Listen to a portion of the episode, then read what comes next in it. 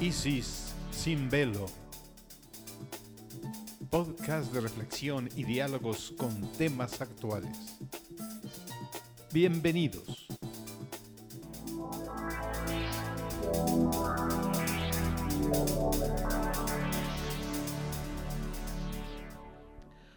¿Qué tal? Muy buenas noches. Les saluda su amiga Isis Estrada y bienvenidos a esta emisión del podcast Isis sin velo.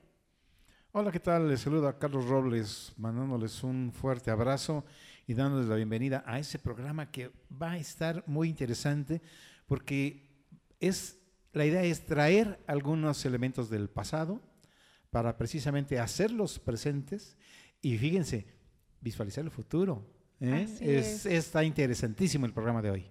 Hoy vamos a hablar concretamente del Papa Juan XXIII, un papa definitivamente es muy subgéneris revolucionario, una figura interesantísima si queremos eh, tratar los temas de espiritualidad en relación con el Vaticano.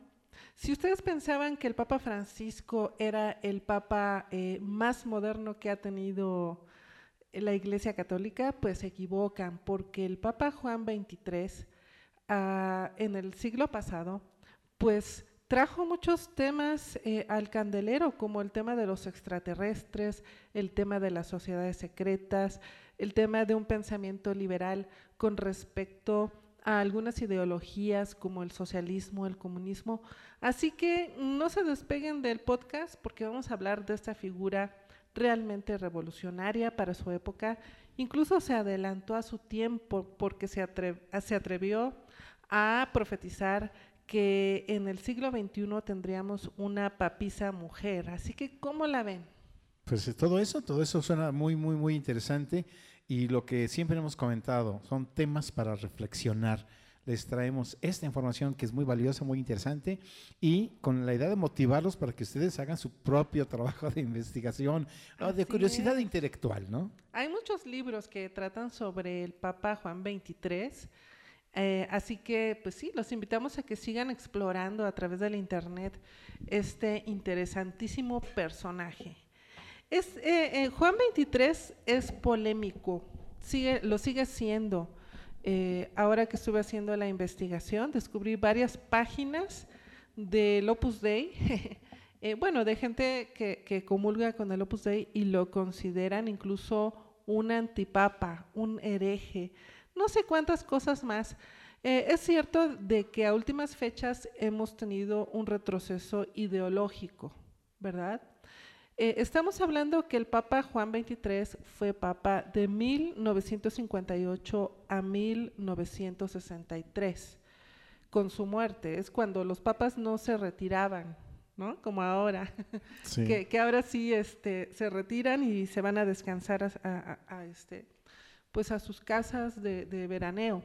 No, en este caso, eh, él eh, fue, aunque muy pocos años, estamos hablando de cinco años, papa, eh, definitivamente llevó la modernidad a esta institución tan anquilosada como es la, la Iglesia Católica. Y bueno, pues es que además es una época muy particular Claro que cada, dentro de la historia de la humanidad, cada época tiene sus particularidades, pero estamos hablando de, una época, un tiempo, este, donde en términos sociales se estaban moviendo muchas cosas, sí, con el socialismo, sí, con las guerras, Vietnam, sí, con la, inclusive con la música y el rock y las protestas, es decir, es decir, había muchos movimientos sociales en el globo terráqueo. Y aunque Juan 23 eh, ya tenía cierta edad, tenía 77 años, cuando eh, lo hicieron papa, eh, definitivamente tenía un pensamiento bastante contemporáneo para la época. Eh, él opinaba lo mismo que sobre la liberación de la mujer, que sobre la tolerancia con otras religiones, por ejemplo, con el judaísmo, y, los más fanáticos, los católicos más fanáticos, se atrevieron incluso a insinuar si él era judío. Eh, eh, él fue un papa abierto, qué lástima que duró tan poquito, ¿verdad? Si no, eh, él solito hubiera este, desarrollado toda una revolución en la Iglesia Católica. Vamos a hablar un poquito de sus orígenes. Juan 23, su nombre secular era Angelo Giuseppe Roncalli, nacido en eh, Lombardía, Italia. Y bueno, él en su dilatada labor apostólica ocupó varios cargos de relevancia en la Iglesia Católica en el periodo de preguerra. Como obispo titular de Aerópoli y más tarde de Mesembria, desempeñó el cargo de visitador apostólico en Bulgaria desde 1925, luego como delegado apostólico en la misma Bulgaria desde 1931. Fue, en fin, eh, él desempeñó distintos cargos en diversas partes del mundo, por eso lo consideraban un papa diplomático. Él, él este, fue delegado apostólico en varios países, incluso durante la Segunda Guerra Mundial, estuvo en Turquía, en Grecia, en Francia, viajó mucho, fue también patriarca de Venecia, en fin, fue un papa del mundo y de su época. Y como podemos notar con esta este, información que, que estamos eh, otorgándoles a ustedes, pues hablamos de, finales de la Segunda Guerra Mundial, luego la, primera, perdón, la Segunda Guerra Mundial. Por eso hablaba yo de que había mucha, este, muchos fenómenos sociales alrededor de su propia vida y luego después ya cuando él tomó el papado. Él, eh, fíjense, a pesar de estar en tantos países que, que estaban siendo flagelados por la guerra, él se caracteriza por ser un papa pacífico, es decir, eh, nunca se involucró eh, hacia un bando o hacia el otro. Fue, e, eso se debía a su personalidad porque lo consideraban un papa bonachón con, con un sentido del humor genuino, no como el Papa Francisco, ¿verdad? De ahí sí pueden apedrearme los que quieran, pero el Papa Francisco es más como un personaje, es actuado el Papa Francisco eh, incluso hay mucha controversia con respecto a su labor durante la época del golpe militar en Argentina, ¿no? Si él apoyó a los militares, si él eh, delató a algunos obispos que estaban a favor del pueblo y, por, por él por delatarlos, estos obispos pues fueron considerados enemigos de los militares y por consiguiente algunos desaparecidos. Eh, Juan 23 nunca estuvo rodeado de ningún tipo de polémica. Él se sujetó a su, a su labor, a su labor diplomática, a su labor de, eh, enviado del Vaticano en los diferentes países y su, de hecho su, su apodo era el Papa Bueno, porque todos, eh, todos los que le conocían coincidían con eso, con que su energía era totalmente positiva, nunca estuvo involucrado en ninguna situación extraña y bueno, se le caracterizaba por su sentido del humor y por su sencillez. Elementos que son sumamente importantes en una figura tan, este, tan importante para, no nada más para la religión católica, finalmente para el mundo en general, ¿no? por la influencia que tiene. Y, una persona con esas características en términos de su personalidad, aparte de su posición ideológica y su conocimiento eclesiástico, pues es fundamental para eh, entender cómo se está moviendo la sociedad y los cambios y la actualidad necesaria. Vamos a leer aquí unas anécdotas para que vayan conociendo al personaje eh, que nos relatan precisamente esta bonomía, esta manera de ser tan, tan amigable, tan sencilla. Y, lo estoy leyendo de un sitio que se llama ubivene.org para darle su crédito. Esta anécdota se llama Una copita con los carpinteros. Desde el mismo momento de ser elegido papa, Juan XXIII comenzó a interesarse por las cosas de su nuevo territorio, empezando por las más humildes y menos aparatosas. Unos días antes de la coronación, y pocos como papa todavía, hizo una visita a la carpintería del Vaticano. Después de examinarla y hacer algunas preguntas ocurrentes a unos empleados, exclamó de pronto y sin nadie esperarlo. Parece que este trabajo de la madera seca la garganta, ¿verdad? Y sin más, llamó a uno de sus ayudantes y le encargó unas jarras de vino para los trabajadores. Llegaron las jarras Y mientras bebían el vino, él, divertido y alegre, también tomó una copita con ellos. Insólito detalle en un papa. Gesto insignificante, pero muy humano. Pues ahí tenemos un ejemplo de inclusive el tipo de persona que es necesaria en un líder, ¿no? Que se pueda acercar a los diferentes, llamémosle niveles, no con la idea de ser clasista, pero este, acercarse con todo tipo de personas, ¿no? El Papa Urbano III, en 1623, había dispuesto que el Papa comiese solo, disposición que se cumplió hasta los tiempos de Pío XII. Juan XXIII, sin embargo, como ya sabemos, se aburría comiendo solo y siempre invitaba a comer con él, pues decía que era incapaz de aguantar aquella soledad y estar como un seminarista castigado. Dos electricistas arreglaban unos cables justamente debajo de la ventana del Papa. Los hombres temían molestarle con sus martillazos. Se acercaba la hora de la comida. En esto apareció en la ventana la figura del Papa y temieron lo peor, que les riñese por el ruido. Pero ante su sorpresa sucedió todo lo contrario. Les preguntó, ¿habéis comido ya? No, Santidad, replicaron. Pues entonces esperad un momento.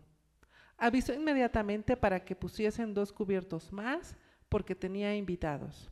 Y para evitar dificultades con los guardas, les invitó a que entrasen por la ventana abierta.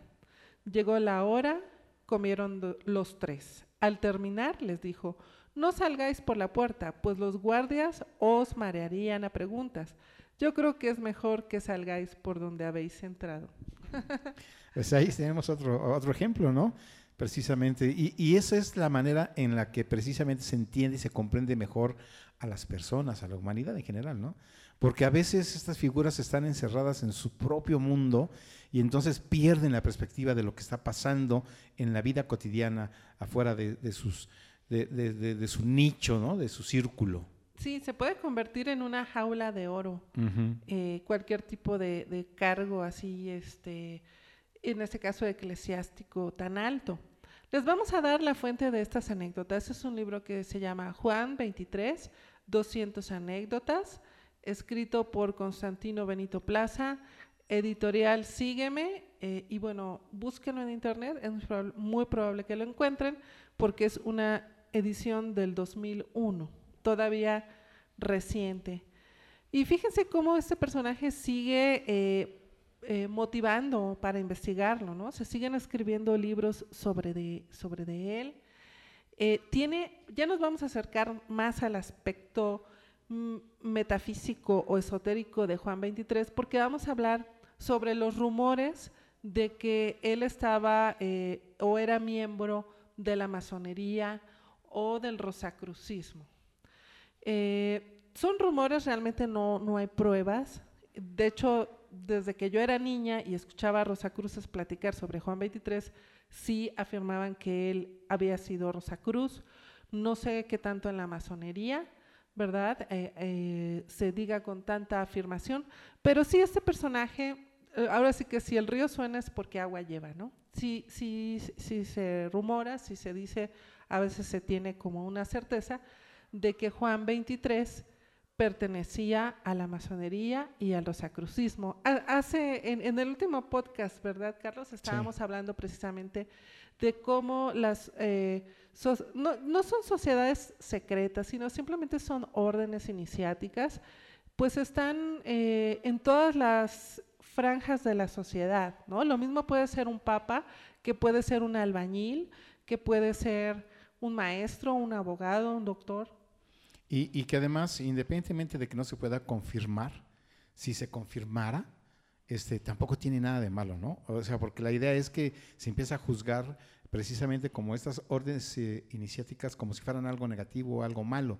cuando son órdenes que están en beneficio de las, de las personas y que lo que intentan es que eh, sus miembros sean personas activas, que estudien, que trabajen y, este, y que hagan el bien. Sí, y, también esto nos muestra que Juan 23 era un personaje eh, enfocado hacia la fraternidad, hacia la solidaridad, hacia la equidad. Eh, el hecho de que él haya sido papa, bueno, quizás fue una casualidad. Eh, sus detractores dicen que únicamente fue elegido como un comodín, como él tenía ya 77 años y ciertamente únicamente duró cinco años en el papado, que lo habían elegido por esa cualidad, que, presentían que él iba a morir pronto y en lo que movían ciertas fichas de su ajedrez vaticano, pues él iba a ocupar el cargo. Sin embargo, estando ahí, eh, hizo muchas modificaciones que ahorita no vamos a mencionar, pero modificó eh, muchos discursos eh, eclesiásticos para hacerlos mucho más modernos, para, e incluso para el papel de la mujer hacerlo un poquito más relevante. Y ahí, me estoy refiriendo a traducciones en las que se hablaba mucho del hombre, el hombre, él trató de que eh, fuera un poquito más neutral en cuanto, a, en cuanto a géneros y poderlo leer en un contexto mucho más moderno, para que también apelara a todas las mujeres que, que, pues, que son católicas. Sí, si, si, leemos textos filosóficos de cualquiera de los filósofos franceses, alemanes, este, e, e, inclusive los griegos, se van a dar cuenta que en las traducciones se usa mucho el término el hombre, ¿no? En beneficio del hombre. Y si el hombre pensara de tal manera, y, y, esa parte del hombre se ha ido cambiando eh, en el sentido de darle más hacia el, hacia el ser humano, hacia la persona, ¿verdad? Pero ese es un poco a lo que se refiere también Isis en esas traducciones, ¿no? Sí. Aquí vamos a hablar ya de las profecías del Papa Juan XXIII.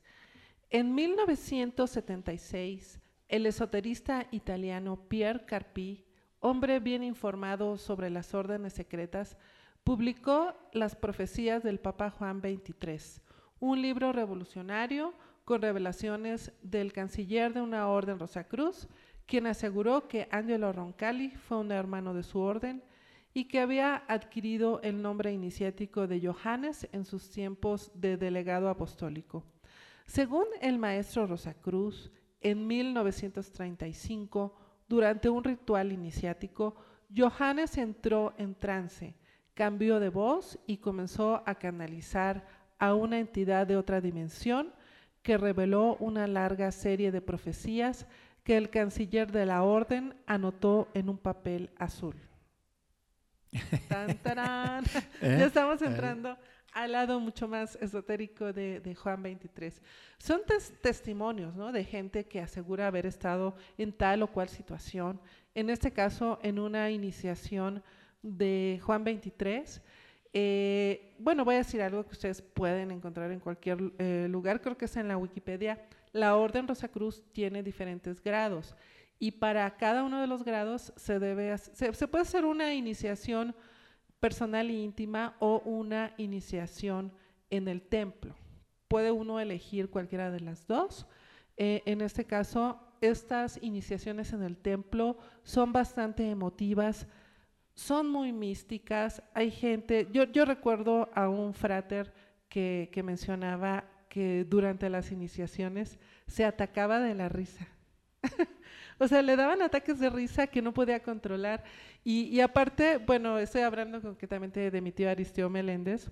Él, eh, como buen actor, contagiaba a los demás y todos terminaban riendo.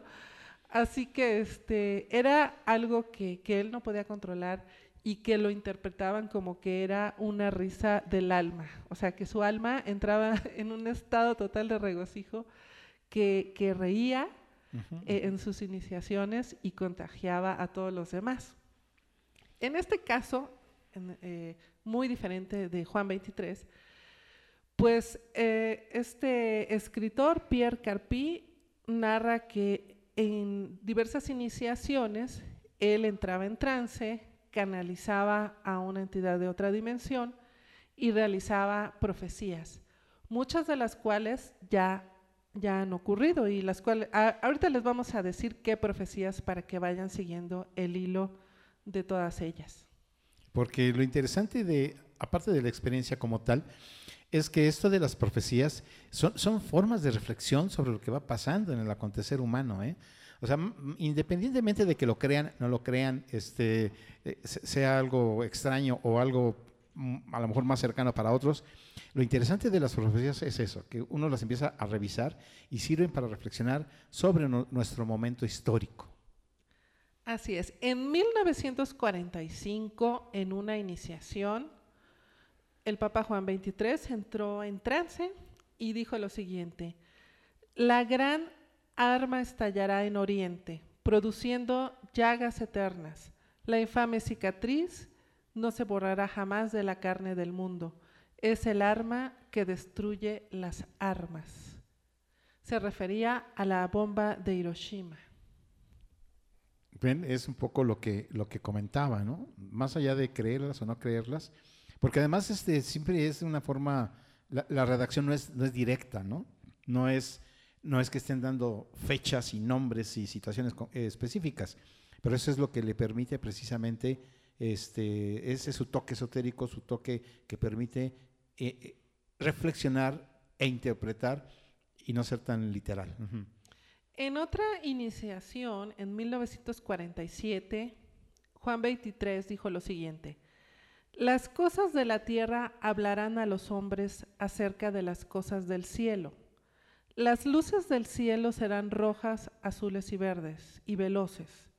Crecerán los signos cada vez más numerosos. Alguien viene de lejos, quiere conocer a los hombres de la tierra. Ya ha habido encuentros, pero quien vio realmente ha guardado silencio. Y aquí, bueno, se interpreta que él se estaba refiriendo a la era moderna de los avistamientos ovnis, que digamos que de la segunda parte del siglo XX hasta la actualidad, eh, pues como que ha, habido más, más, avistamientos en todo el mundo. O, incluso la mayoría de la gente cree que sí existen los ovnis. Y ya, este, aparte de creer, como que pareciera una cuestión eh, lógica en el sentido de que no somos los únicos habitantes en el universo, ¿no? Pero, este, pero sobre todo esa idea del contacto, de que, de que nos estén visitando, que si fuéramos también haciendo un análisis lógico, es pues, muy factible, ¿no? ¿Por, qué no? Independientemente de la comprobación, la comprobación científica. Sí, eh, en fin, eh, son variadas, variadas las profecías. Aquí vamos a hablar de otra que dio un papa que no será latino verá enrojecer su túnica blanca. Tú que vienes de la niebla serás herido y se, interpreta como que se estaba refiriendo al atentado que tuvo Juan Pablo II eh, y del cual sobrevivió todavía para vivir varios años. También dijo, un pequeño muro que es una vergüenza y divide Europa será derribado y Europa se unirá con Europa, refiriéndose aquí a lo que fue el muro de Berlín. Otras profecías que eh, se interpretan como que se refieren al momento actual o, en esta época que estamos viviendo, combatirían entre sí la media luna, la estrella de David y la cruz. Alguien alzará la cruz negra. Otra profecía, desde el valle del Armagedón vendrán los caballeros ciegos tras ellos, los cuervos del hambre, de la carestía, de las plagas. El final será 20 siglos más la edad del Salvador. Entonces ahí lo podemos, este, eh, ya, que están hablando de 20 siglos, perdón, de 20 siglos más la edad del Salvador, se piensa que en el 2033 es cuando viene un cambio muy radical en la historia de la humanidad, según eh, los que hicieron todas esas cuentas. Siguiente profecía. El mundo entero se insubordinará contra el juego de los poderosos. La secreta hermandad de los grandes que tramaba la esclavización de los pueblos. Los escasos jefes honrados se unirán y los culpables serán derrocados. Aquí se interpreta como que es el derrocamiento de lo que se intentó fuera el nuevo orden mundial, que ya hasta Putin dijo que del intento no pasaron y que ya no, no, este, no han seguido con sus intenciones ¿no? de dominar al mundo. Y luego la última profecía, y será la paz el día en que una mujer jurará sobre la Biblia renovada. Se interpreta esto como la primer mujer papa y que supuestamente también llegaría en ese año, en el 2033. ¿Cómo ven? pues como decía, ahí está toda esta, esta información para precisamente generar esta curiosidad intelectual para, para, buscar, leer y reflexionar sobre lo que está pasando hoy día y lo que, lo que puede suceder y ser testigos de ese cambio. Sí, fue, fue como una embarradita aquí en el podcast de las profecías. Hay libros concretamente este, el, que les mencionamos, las profecías del Papa Juan 23, por, escrito por Pierre Carpi. Ahí sí van a, van a poder encontrar más a fondo el, eh, eh, cómo fue que dijo y a qué se refiere con, con, todas estas profecías. Pero algo muy interesante es que, bueno, pues ya, estamos a, a, a, una década, un poquito más, de, de que se concrete esta profecía de la posibilidad de que hubiera una mujer eh, papisa. Yo creo que se han tardado ¿no? en el Vaticano en incluir el papel de la mujer.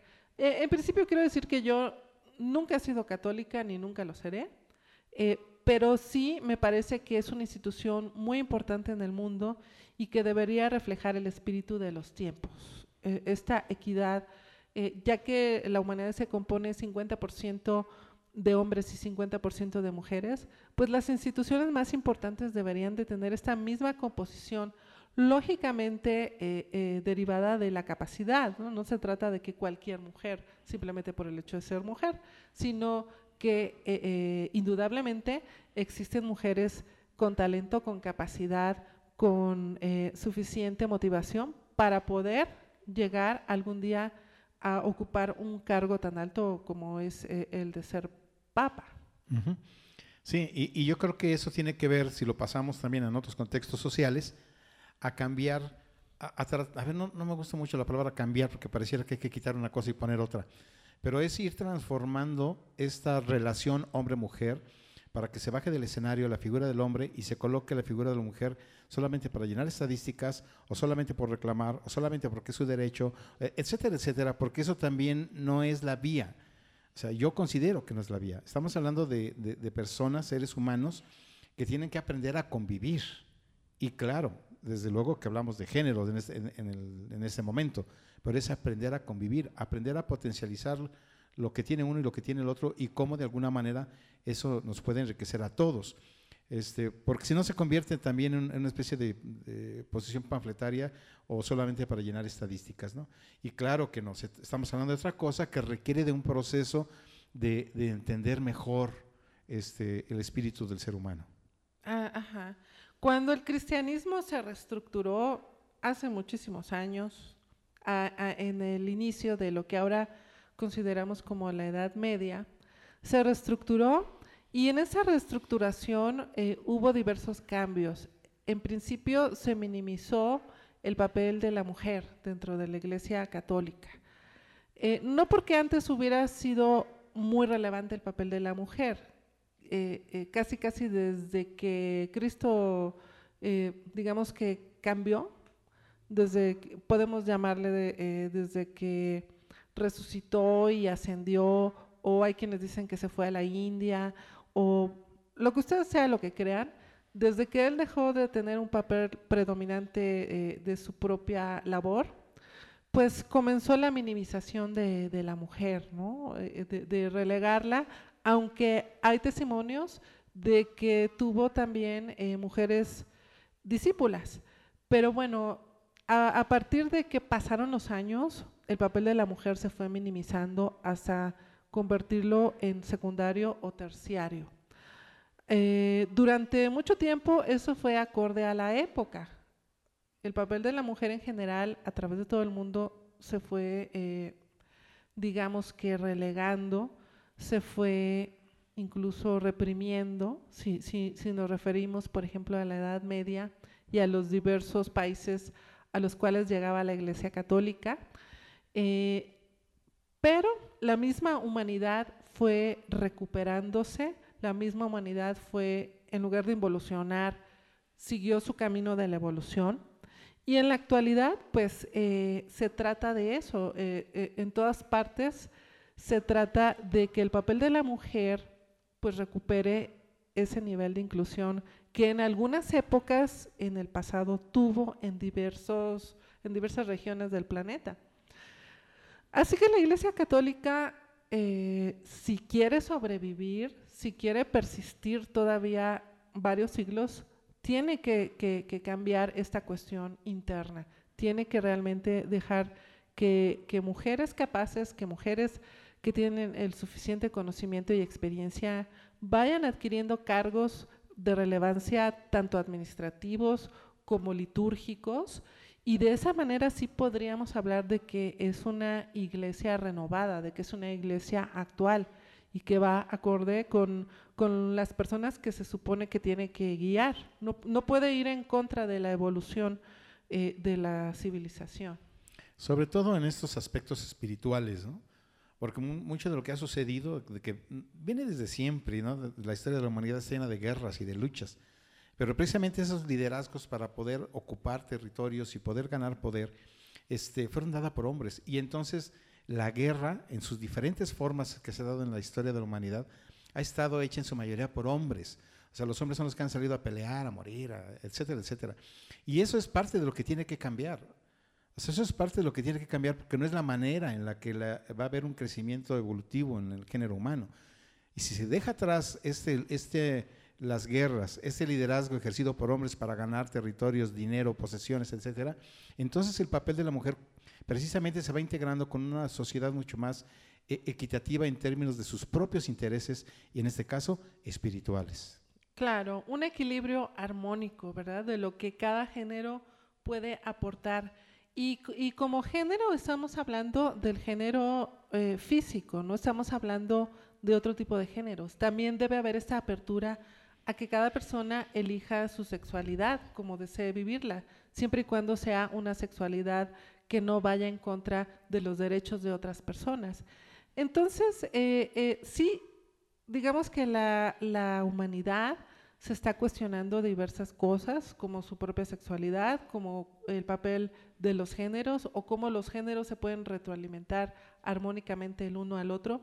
Y las religiones tienen, tienen que también eh, ir acorde a eso. No es posible que, que, la humanidad evolucione más que las instituciones religiosas. No puede, no puede, si las va dejando atrás, entonces las religiones comienzan a, hacerse grupúsculos que dentro de sí mismos y terminan, es como todo, lo que no evoluciona, involuciona y muere finalmente. Y todos los seres humanos tenemos los cuestionantes de dónde vengo, en dónde estoy, a dónde voy, para qué existo. Es, decir, cuestionantes existenciales y también filosóficas y, y este, ideológicas y espirituales y, estamos buscando las respuestas en el cotidiano, en la plática con el amigo, en compartiendo con la pareja, en el propio trabajo, en las lecturas individuales. E, es decir, cada quien a su manera está tratando de responderse todo esto. Y si nos regresamos, las religiones, las diversas religiones, tienen sus respuestas para todo esto. Entonces, si no están acorde con los momentos actuales, como bien dice Isis, pues llega el momento en que dejan de participar porque son las mismas respuestas de hace mucho tiempo y eh, el desarrollo humano pues ya está buscando otras cosas, ¿no? Es decir, pareciera que no puedo tener las mismas respuestas porque ya no responden a mis preguntas. Así es. Y como la cereza del pastel, les vamos a comentar sobre el encuentro que tuvo el Papa Juan XXIII, ni más ni menos que con un extraterrestre. Este suceso ocurrió en la localidad veraniega papal de Castel Gandolfo en 1961 y fue revelada por Loris Capovilla, el secretario personal y asistente papal de Juan XXIII, 20 años después de la muerte de Juan XXIII, a un semanario inglés. Estamos hablando de información que no son rumores, sino testimonios de una persona que estuvo ahí presente. Eh, el relato que hizo este asistente papal, quien sería nombrado cardenal en 2014 por el Papa Francisco. o sea, no estamos hablando de cualquier, este, digamos que parte de la servidumbre. Fue el siguiente. El Papa y yo caminábamos a través del jardín una noche del mes de julio de 1961 cuando observamos sobre nuestras cabezas una nave muy luminosa. Era de forma oval y tenía luces intermitentes de un color azul y ámbar.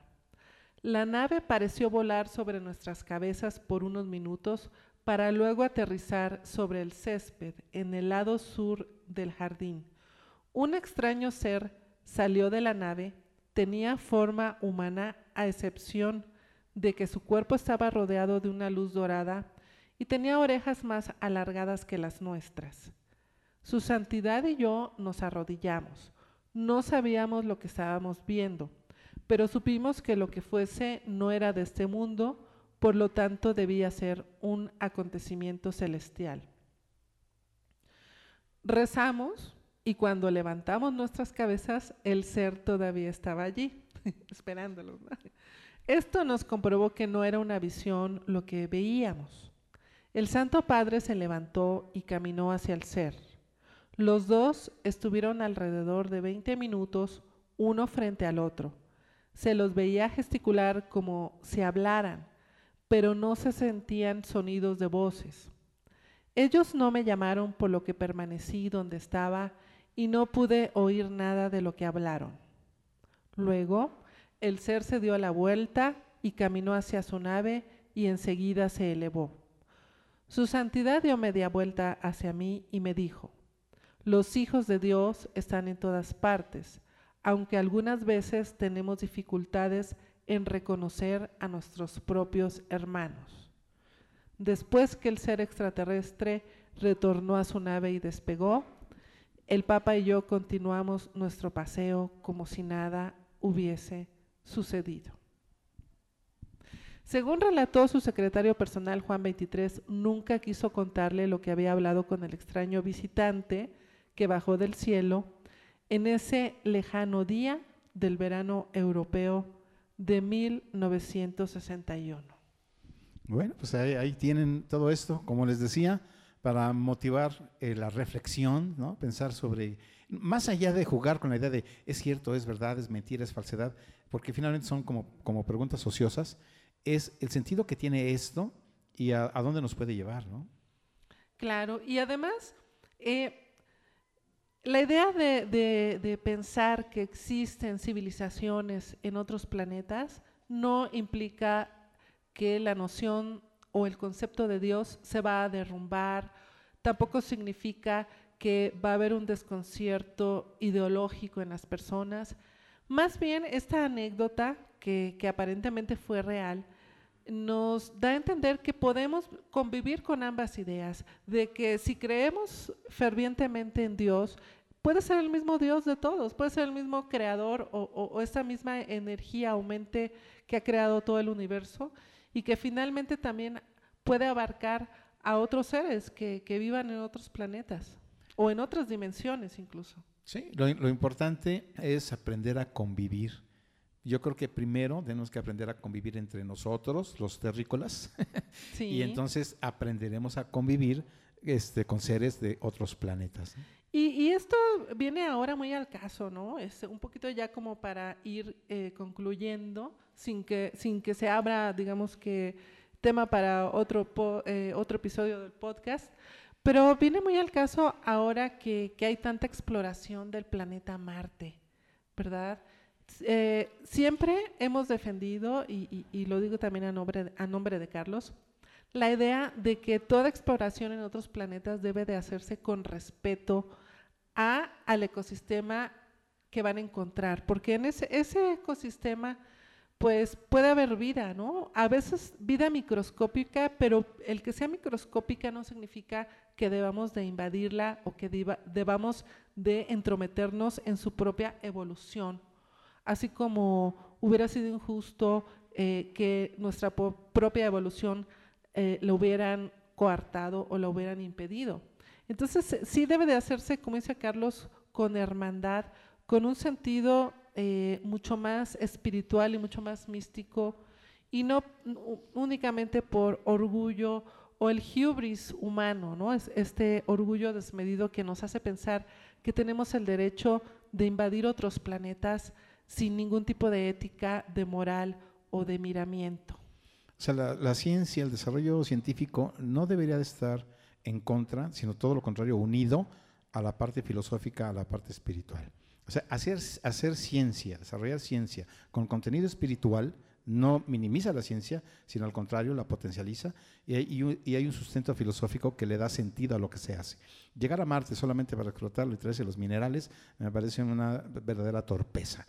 Pero ha pasado mucho, o sea, ha habido invasiones en diferentes partes del planeta con el simple afán de obtener el poder, el territorio y las riquezas de ese lugar. Y esa es la parte en la que yo no estoy de acuerdo. Igual hay que respetar los ecosistemas en nuestro planeta, como respetar los ecosistemas universales.